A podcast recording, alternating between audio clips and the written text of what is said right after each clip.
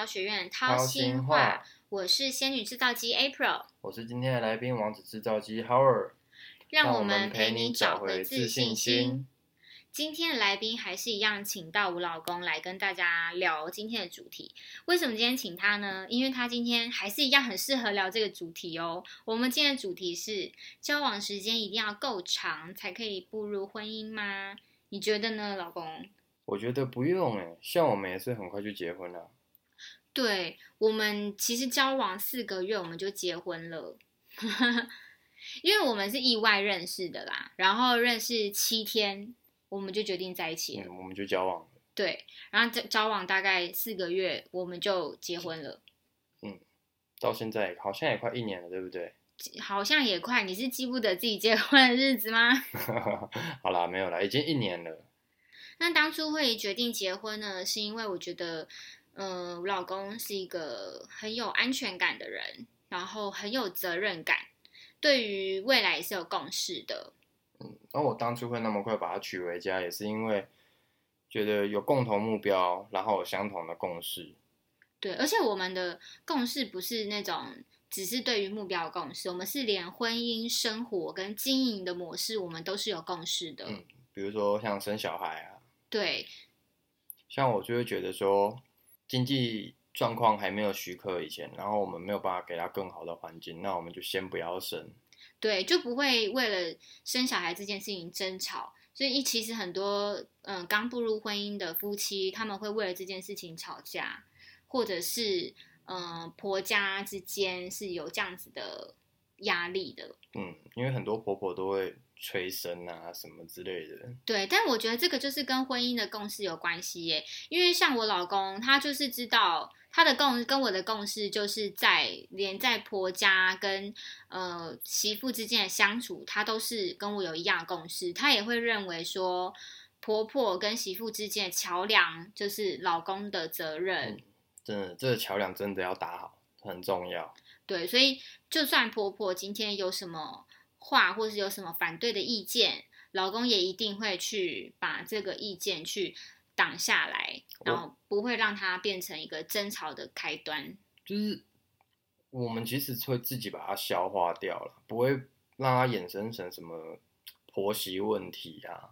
对，所以我觉得交往时间长不长跟步入婚姻没有关系耶，嗯，反而是两个人之间共识跟目标是不是雷同的，这个比较重要。嗯，对啊，因为像我自己我自己闪婚，我身边的好闺蜜们也会觉得说，哎，你怎么会这么快就结婚了？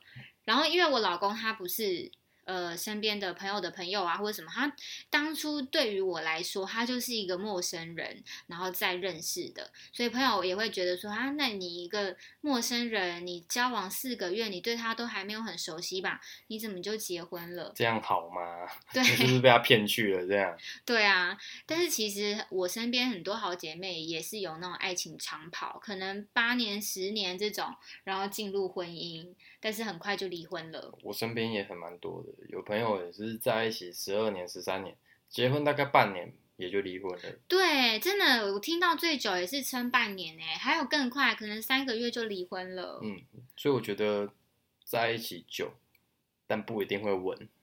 也不是这样子说，我觉得反而是看大家去呃看的目标是什么、因为你在一起久，但是婚姻的共识不一样的话，这样步入婚姻当然很快就会有就没有了。对，就直接结束了。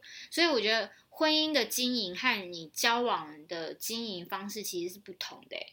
我觉得差很多诶，不是不同，我就是觉得差很多诶。怎么说？像你结婚跟你交往的时候，你那个责任，然后还有很多需要考虑的问题？对很多需要考虑的问题。对，就比如说你现在是女朋友的话，我可以因为生气，我任性，我想提分手，我就分手。可是如果你是一个老婆，再加上家里如果又有小孩或干嘛，那你想要离婚任性的时候，你还是得考虑到孩子的问题呀、没办法，没办法，说分就分啊。对啊，你很难马上说放手就放手，因为你很多的问题是需要去思思考跟去顾虑到。对啊，而且还蛮重要的一点是，你在交往时期，你可以只要顾虑到自己，有时候啦，可以顾虑到自己就好。可是当你结了婚，你就是顾虑一整个家庭，你就是要顾虑你的家庭的。没错，然后在整个家庭里面，当然包括你的老公啊、小孩呀、那有一些如果是大家庭的话，可能会顾到公婆啊，然后岳父岳母等等的，或者是甚至是老公的手足，然后老公可能也需要顾到你的手足等等。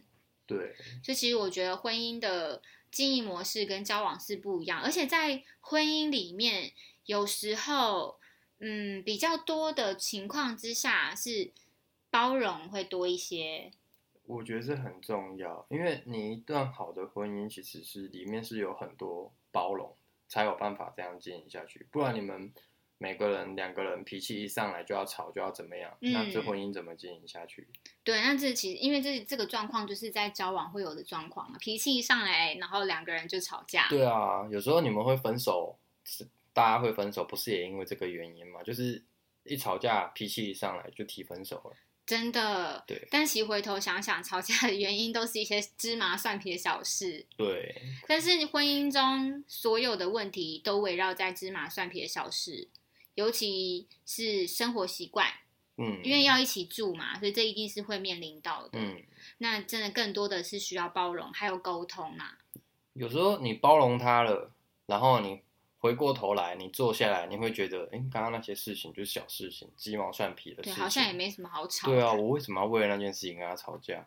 对，所以其实我觉得婚姻，嗯、有没有步入婚姻跟交往的时间长短，并没有什么绝对的关系，反而是有没有共识，跟是不是已经决定好，然后你可以包容他，你可以冷静的和他沟通，彼此都够成熟，在沟通这件事情上面，跟嗯、包容对方这件事情上面，我觉得这样才是一个可以考虑步入婚姻的状态。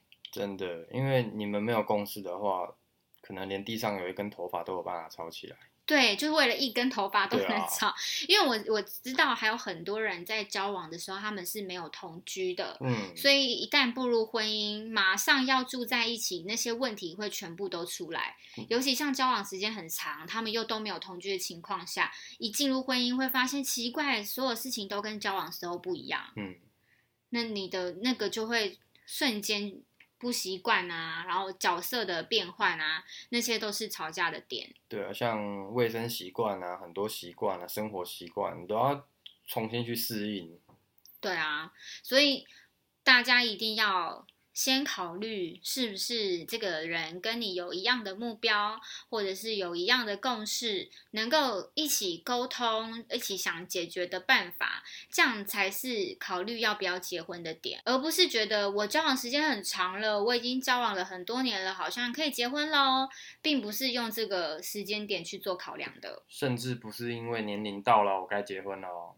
对，所以大家一定要好好的思考自己的婚姻。那祝大家都可以在未来有一个幸福的婚姻。我们今天节目就到这边喽，大家拜拜，拜拜。每周四晚上八点，为你找到人生蜕变的转泪点。想知道更多叠新的讯息或课程内容，欢迎关注我们的粉丝团或 IG 粉专，关注叠新，陪你重新爱自己。